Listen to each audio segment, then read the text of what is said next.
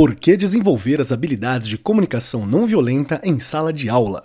Olá, eu sou Marcos Keller, apresentador do Arco 43 Podcast, e vim aqui responder ao X da questão de hoje.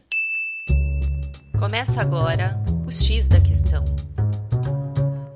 Para além da cultura de paz, um assunto que aprofundamos na pílula 74, o aprendizado e aprimoramento da comunicação não violenta pode impulsionar diálogos saudáveis e prevenir o adoecimento mental de estudantes e docentes. Mas como desenvolver essas habilidades em sala de aula e manter um ambiente de trabalho saudável entre os colaboradores?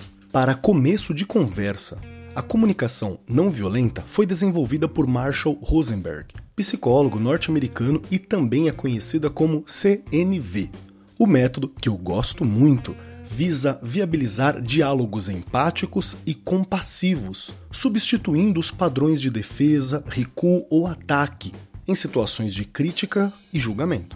A prática da CNV se baseia em meios de mediar conflitos com base em quatro componentes básicos: a observação, sentimentos, necessidades e pedido. A observação é uma das etapas mais importantes, já que é o momento em que a ação violenta é identificada.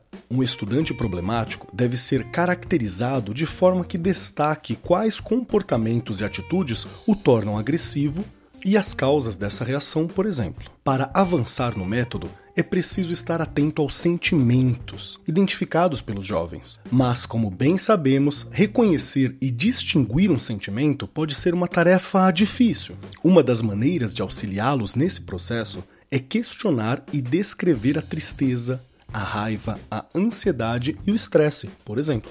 A CNV estimula o diálogo entre as pessoas para que não seja colocado um peso desnecessário no comportamento do outro. Ao fazer isso, evitamos culpar o outro pelos sentimentos causados em nós. Ao dialogar, temos a chance de conhecer as necessidades alheias e perceber os nossos padrões ao receber uma informação.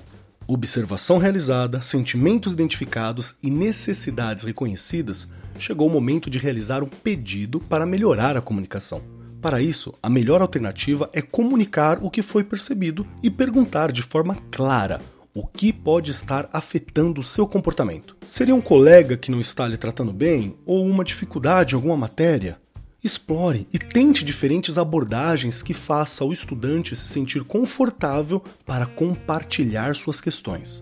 Para uma melhor compreensão dos estudantes, faça uso de metáforas e histórias que destacam os efeitos de atitudes violentas e não violentas. Se você quer aprofundar ainda mais no assunto, recomendamos o livro Comunicação Não Violenta, do criador do método. Outra dica é o e-book Comunicação Não Violenta em Sala de Aula, criado pelo projeto Estante Mágica, uma instituição que transforma alunos em autores de forma gratuita em parceria com professores e instituições de ensino e os familiares. Você encontra o link para o documento e a instituição citados durante o podcast na descrição do episódio. E esse foi o X da Questão, as pílulas quinzenais do Arco 43 Podcast. O X da Questão, por Arco 43, o podcast da Editora do Brasil.